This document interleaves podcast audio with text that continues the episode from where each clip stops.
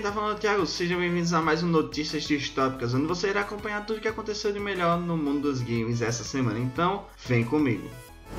Bom, para começar, vamos dar uma leve aquecida para E3 2021 que está bem próxima. Matt Booty, chefe da Xbox Game Studios, em entrevista ao jornal francês Le Figaro, confirmou que a Microsoft e a Bethesda, adquirida pela Microsoft recentemente, realizarão uma conferência em conjunto em algumas semanas, muito provavelmente se referindo a E3, um dos maiores eventos do mundo, sendo esse o lugar perfeito para o lado verde da força mostrar as novidades da sua nova aquisição. No artigo do Le Figaro, Booty também entrou em mais detalhes sobre as operações da Bethesda, agora que ela é uma subsidiária da Microsoft, prometendo então então autonomia nas operações da empresa como publisher, como vendas, marketing e mercado externo. Além disso, ele disse que os outros estúdios adquiridos pela Microsoft para a divisão Xbox manterão suas liberdades criativas.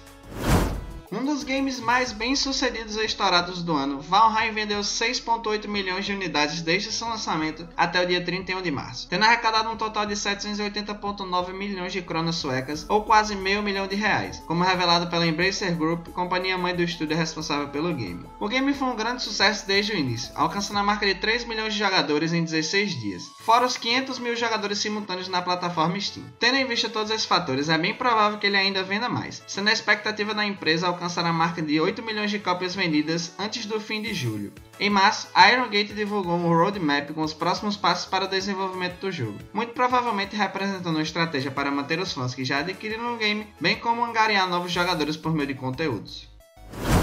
Em seu perfil oficial no Twitter, foi revelado que o game Outriders alcançou a marca de 3.5 milhões de usuários no seu primeiro mês de lançamento, o que sem dúvida deve representar um grande sucesso aos olhos da Square Enix, publisher do game, mesmo com os problemas do seu lançamento. De acordo com a Square Enix, o game está a caminho para se tornar a sua próxima grande franquia de sucesso. Já a desenvolvedora do jogo, People Can Fly, diz estar muito grata pelo feedback da comunidade e garante que vai continuar a ouvir com atenção e está comprometida em melhorar a experiência dos jogadores daqui para frente, com novas atualizações e correções. Agora uma notícia um tanto quanto triste, tendo em vista que teremos mais uma ausência na E3 esse ano. Dessa vez a Team Sherry, empresa responsável por Hollow Knight e sua sequência, revelaram que não estarão no evento, ou seja, não teremos nenhuma novidade do seu novo game, a sequência de Hollow Knight, Hollow Knight Silk Song. Olá pessoal, só queria chegar aqui e avisar vocês que a Team Sherry não tem nenhum anúncio barra blog programados para a E3 esse ano, escreveu o diretor de marketing do estúdio, Matthew Griffin, no Discord oficial de Hollow Knight. Anunciado no início de 2019, Silk Song é a sequência de Hollow Knight, estrelada pela personagem Hornet, e tem sido aguardado ansiosamente pelos fãs do game original desde então. Geoff Keighley anunciou nesse dia 19 que a segunda edição do evento Summer Game Fest começa no dia 10 de junho com uma live cheia de novidades e anúncios. Como uma experiência global gratuita e focada nos fãs, o Summer Game Fest trará toda a comunidade de games juntas para um mês memorável de anúncios e novidades, declarou ele, que é apresentador, organizador e curador do festival. O evento começa com a Kick-Off Live, transmissão especial que começa às 15 horas horário de Brasília, então fica ligado e não perde esse eventão. Vale lembrar que todas as novidades do anúncio você acompanha aqui conosco. O evento será transmitido no Facebook, Twitter, YouTube, Twitch e mais serviços de stream. A demo de Scarlet Nexus, que foi anunciada no início de maio, chegou para a Xbox One e Series e será disponibilizado para PlayStation 4 e 5 no dia 28 de maio. Nessa demonstração você pode jogar com dois personagens, sendo eles Yuto Sumeragi ou Kasane Randall, até chegar ao primeiro boss do game. Scarlet Nexus se passa em 2020, em um mundo onde formas de vida bizarras chamadas de outros começam a devorar seres humanos, e até então a forma de combate a essas criaturas é formada. Assim como em outros games, é possível escolher os personagens. Contudo, a visão da história é contada através da ótica de suas duas personagens personagens. Sendo assim, é necessário jogar o jogo com as duas campanhas para saber a história completa. O jogo está previsto para chegar ao PC, PS4 e 5, Xbox One e Series. Durante uma conferência de resultados referente ao primeiro trimestre, o CEO da Roblox, Dave Batsuki, mencionou as plataformas da PlayStation e da Nintendo, dizendo que elas fazem todo sentido para Roblox. O game está disponível para PC, celulares e Xbox One. Sendo assim, não faz sentido diminuir o número de plataformas, o que aumentaria o acesso de pessoas ao game e, consequentemente, a receita. Somado a isso ao pedido de jogadores para que o game chegue a essas outras plataformas, fica evidente a possibilidade, o que seria realmente muito interessante. Nessa quarta-feira, dia 19, tivemos uma surpresa bem curiosa para fãs do subgênero Souls-like. A Round 8 Studio e a NeoWiz anunciaram o game Lies of P. um game Souls-like que adapta o clássico Pinocchio. De acordo com os desenvolvedores, o título promete trazer uma versão sombria e cruel do clássico personagem, com a mecânica de RPG como Dark Souls. Quanto à jogabilidade, ela é descrita como tendo um sistema único de mentira, em que tudo que você faz e fala afeta dinamicamente a jogabilidade. Eles ainda revelam que o trailer mostrado muito bonito por sinal, apesar de não ter gameplay, serve de prólogo para a história presente no game, e o narrador ao qual tanto especularam não é o personagem principal. O game parece trazer uma atmosfera bem envolvente, trazendo cenários do estilo gótico e sombrios, bem similares à temática de Dark Souls que eu tanto amo. Mas enfim, vamos esperar por mais novidades desse game que eu fiquei bastante empolgado. Lies of P está previsto para 2023 para PC, PS5, Xbox Series e Stadia. A Deep Silver e a Embracer Group, sua empresa mãe, anunciaram nesse dia 20 que uma das séries mais aclamadas dos anos 2000, Time Splitters, ganhará um novo game, tendo um estúdio feito especialmente para o desenvolvimento desse jogo, a Free Radical Design. Vocês pediram e nós atendemos, diz o comunicado da Deep Silver. Temos trabalhado em planos para trazer a franquia Time Splitters de volta à vida e estamos orgulhosos de informar que estamos montando um novo estúdio de desenvolvimento na Deep Silver para fazer justamente isso. A Free Radical Design está se reformando e será chefiada por veteranos da indústria e de Time Splitters, Ellis e David Duke. Time Splitters é uma franquia de tiro em que diversos personagens viajam por diversos pontos do tempo e espaço para derrotar as criaturas que dão nome ao game. Por enquanto não temos mais novidades sobre o novo game, mas assim que saírem novas informações você saberá aqui conosco. O Nakatomi Plaza, o prédio em que se passa Duro de Matar, será um dos pontos de destaque do mapa de Call of Duty Warzone, com a chegada da nova atualização focada em heróis dos anos 80. Além disso, os operadores Rambo e Joe McClane chegaram no dia 20 de maio. O evento Heróis de Ação dos anos 80 começa com pacotes e modos de jogo disponíveis por tempo limitado, além de armas, mapas e outras ferramentas já aguardadas para atualização. A SNK anunciou que Samurai Shodown chegará na China dia 14 de junho. Além disso, o game recebe no mesmo dia o terceiro lutador do terceiro passe, Tokido Masuka. O game já está disponível para PC, mas até agora apenas na Epic Games ou Google Stadia. Já nos consoles o game está disponível para PS4, Switch, Xbox One e Series. A Rockstar, empresa responsável pela franquia GTA, entre outras, anunciou via GameSpot que o GTA V estará chegando na nova geração no dia 11 de novembro, prometendo uma série de novidades e melhorias para os jogadores. As versões da nova geração de GTA V contarão com várias melhorias técnicas, upgrades visuais e de performance, para tomar total vantagem no novo hardware, tornando o jogo mais bonito e reativo do que antes, declarou a Rockstar. Lançado originalmente em 2013, GTA V é um dos jogos, se não o jogo de maior sucesso de todos os tempos, com mais de 140 milhões de cópias vendidas e um online vivo e de sucesso, que dura até hoje, rendendo muito conteúdo e dinheiro para a empresa. Tendo em vista tudo isso, os jogadores de PS5 poderão pegar para si gratuitamente a versão independente do multiplayer de GTA na nova geração até fevereiro de 2022. The Dark Pictures Anthology House of Ashes ganhou um trailer neste dia 19. O game é o terceiro e mais novo episódio da série antológica com temática de terror desenvolvido pela Supermassive Games e distribuído pela Bandai. O vídeo é curtinho, mas traz uma atmosfera de terror e mistério acerca da ambientação do jogo e anuncia que o game receberá seu primeiro gameplay oficial no dia 27 de maio às 13 horas horário de Brasília. Vale lembrar que o game tem previsão de chegar ao PC, Xbox One, Series, PS4 e 5. A PlayStation lançou nesta quarta-feira, dia 19, uma atualização gratuita para o game The Last of Us Part 2. Atualização essa que permite performance 60 FPS no PlayStation 5. Jogadores de PS4 não contarão com essa opção. Depois que o patch 1.8 de The Last of Us Part 2 estiver instalado em seu PS5, você encontrará uma opção nas configurações de exibição que permite escolher então a taxa de quadros ideal de 30 FPS ou de 60. Isso permite que você escolha sua taxa de quadros preferida para complementar o resto das suas melhorias que fazem parte da compatibilidade do PlayStation 5 com jogos de PlayStation 4, como resolução aprimorada, tempos de carregamento mais rápidos e muito mais, consta em comunicado. Eu estou logo para testar essa versão no game do PlayStation 5 e vocês, o que acharam dessa notícia? Deixe aqui nos comentários quem já tem o console e conseguiu testar.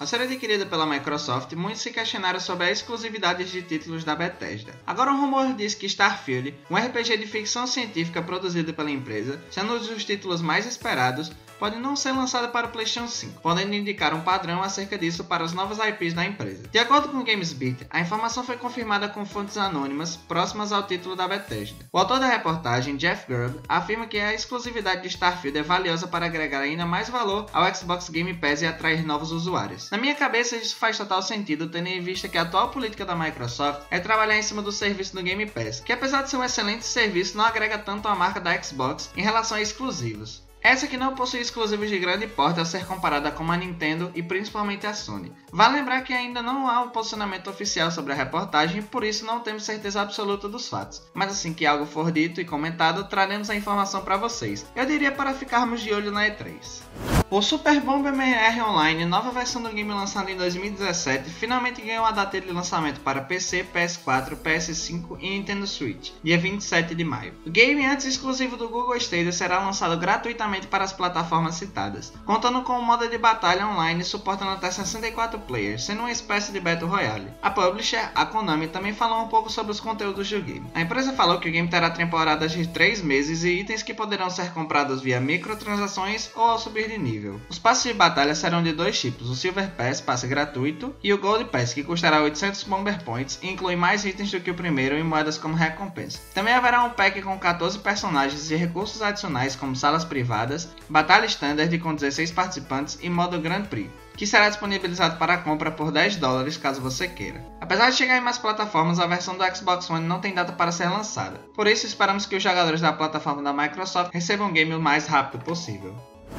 Shinji Hashimoto anunciou que deixará o cargo de gerente da marca Final Fantasy, passando o bastão para Yoshinori Kitase, figura bem conhecida pelos fãs de Final Fantasy. Kitase é conhecido principalmente por seus trabalhos na direção de Final Fantasy VI, VII e o Final Fantasy VIII, entre outros diversos títulos da série, tendo sido seu último trabalho o remake de Final Fantasy VII. Em uma mensagem no Twitter, Hashimoto disse que continuará na Square, mas em menor evidência. Daqui para frente, adoraria continuar e apoiar todas as equipes por trás das cenas, e peço humildemente que continue seu apoio, escreveu continuarei a dar o meu melhor na Square Enix.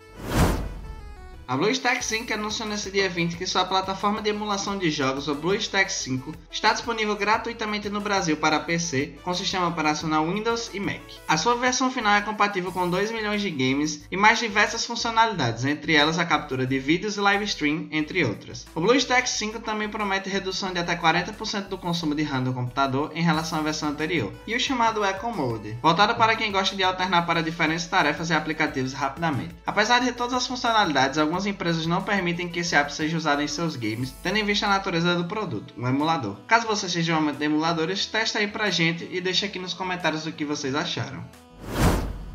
O estúdio Raven Software anunciou no final da semana passada que baniu cerca de meio milhão de contas Call of Duty Warzone, desde o lançamento do jogo Battle Royale em março de 2020. A informação foi divulgada por meio de uma publicação no Twitter oficial da Raven, uma das empresas responsáveis pelo desenvolvimento do título. Banimos aproximadamente 30 mil contas em Call of Duty ontem, o que nos levou a cerca de meio milhão de contas banidas em Warzone. Em fevereiro, o site oficial de Call of Duty afirmou que existe um programa interno contra trapaceiros e prometeu novas medidas para o futuro. Porém, a quantidade excessiva de jogadores e talvez o relaxamento da empresa responsável quanto aos cheaters pode dificultar a vida de jogadores honestos. Esperamos que a situação com os cheaters diminua cada vez mais, tendo em vista que esse tipo de atitude é totalmente nojenta, principalmente nesse tipo de jogo, o que acaba estragando a experiência de todos. Mass Effect Legendary Edition, lançado no último dia 14, apresentou um fim de semana extremamente positivo no PC, tanto em número de jogadores quanto em críticas. A coleção chegou a um pico de quase 60 mil jogadores simultâneos na Steam. Esse é o maior pico de jogadores no Steam de um jogo da BioWare, e o segundo maior entre os jogos da EA, ficando atrás apenas de Apex Legends. Além do conteúdo original da trilogia e quase todos seus DLCs, a coletânea de Mass Effect também traz gráficos repaginados e até mudanças no combate e progressão, particularmente no primeiro jogo para atualizar a tendência de dois games seguintes seguintes. Mass Effect Legendary Edition está disponível para PC, PS4 e Xbox One com compatibilidade para a nova geração. O baterista da banda CKY, Jess Marguera, pode ter confirmado o um novo game de Tony Hawk.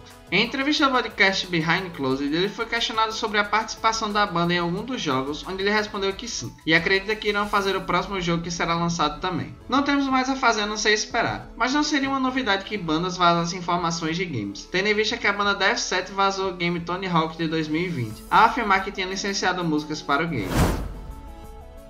Haley Gross e Neil Druckmann, roteiristas de The Last of Us 2, revelaram que o final original planejado para Ellie era muito menos aberto do que aquele presente, de fato, no jogo final. Conforme publicado no Games Radar, a conclusão original mostrava Ellie encontrando um brinquedo do filho da Dina, ao chegar à fazenda. Depois, ela guardava o objeto na mochila e então ia embora. Essa versão deixa muito mais evidente a intenção de Ellie ao final do jogo, reencontrar Dina. O final para mim parece deixar mais setado algo para o futuro da série, não deixando tudo muito aberto como acontece no final original, onde não sabemos o que esperar de uma futura sequência. Agora é evidente que o The Last of Us 3 irá sair cedo ou tarde, tendo em vista que o roteiro da sequência já está pronto. Então, esperamos para saber o futuro da série.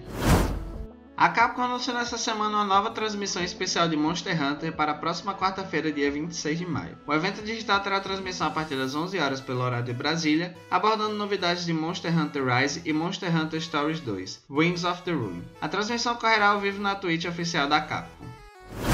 A Netflix pretende expandir o negócio para o mercado de games, segundo a reportagem publicada pelo The Information nesta sexta-feira, dia 21. Em comunicado enviado ao Polygon, Netflix disse: Nossos membros valorizam a variedade e qualidade do nosso conteúdo. É por isso que expandimos continuamente nossa oferta, de séries a documentários, filmes, originais no idioma local e reality shows. Usuários também gostam de se envolver mais diretamente com as histórias que amam, por meio de programas interativos como Bandersnatch e o UV, ou outros inspirados em Stranger Things, La Casa de Papel e o To All The Boys. Portanto, estamos animados para fazer mais com entretenimento interativo. Ainda não temos 100% de certeza se irá de fato acontecer, mas chegando no mercado e a força que a Netflix possui streaming, é bem possível sua entrada no mundo dos games, principalmente para combater o Game Pass. Assim que tivermos mais informações sobre o possível serviço e a entrada da Netflix no mundo dos games, vocês saberão aqui conosco.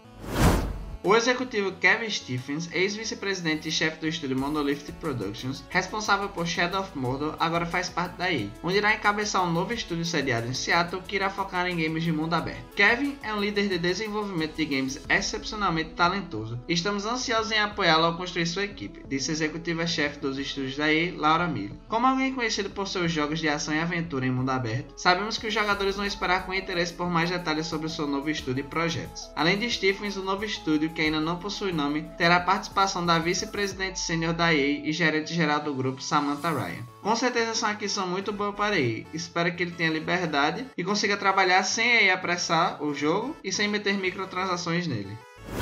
Nessa segunda-feira, dia 17, a AT&T anunciou a fusão entre a Warner Media e a rede Discovery, com o objetivo de criar uma gigante do streamer para bater de frente com a Netflix e a Disney+. Plus. Uma das divisões que será diretamente afetada pela fusão das corporações é a Warner Bros. Interactive Entertainment, responsável pela criação e desenvolvimento de jogos eletrônicos da empresa. Entre os estúdios da Warner Bros. Interactive estão a Rocksteady, NetherRealm, Monolith, Avalanche Software TT Games, Warner Bros. Games Montreal, entre outros. Porém, ainda não sabemos como se dará essa divisão nos games e quais estarão sob o comando de quem. Vale lembrar que, em 2020, surgiram rumores que a AT&T planejava vender a divisão de games da Warner. Contudo, a empresa desistiu. Enfim, quando mais informações forem liberadas pela empresa, reportaremos a vocês. Na live do dia 20, para tratar de Overwatch 2, a Blizzard divulgou as primeiras imagens do mapa do Rio de Janeiro. Em um vídeo curto, podemos notar a presença de pontos turísticos da cidade, além de prédios e casas bem coloridas. Além disso, tivemos mais algumas novidades sobre o PVP do game, onde foi revelado entre umas das novidades que o game será atualizado para times de 5v5 nos modos PVP, sendo assim serão dois danos, dois suportes e um tanque. A atual formação dos times de Overwatch é de 6 jogadores. Bom, eu não sei a que ponto essa mudança irá impactar o game, contudo creio que possa ser tanto pela incerteza da Blizzard no sucesso do game, tendo em vista que o game perde jogadores constantemente durante os meses, além de facilitar as gameplays, já que os tanques são muito parrudos e dificultam a defesa ou ataque dependendo de quais personagens você estiver a utilizar. Portanto, vamos aguardar e ver como será na prática.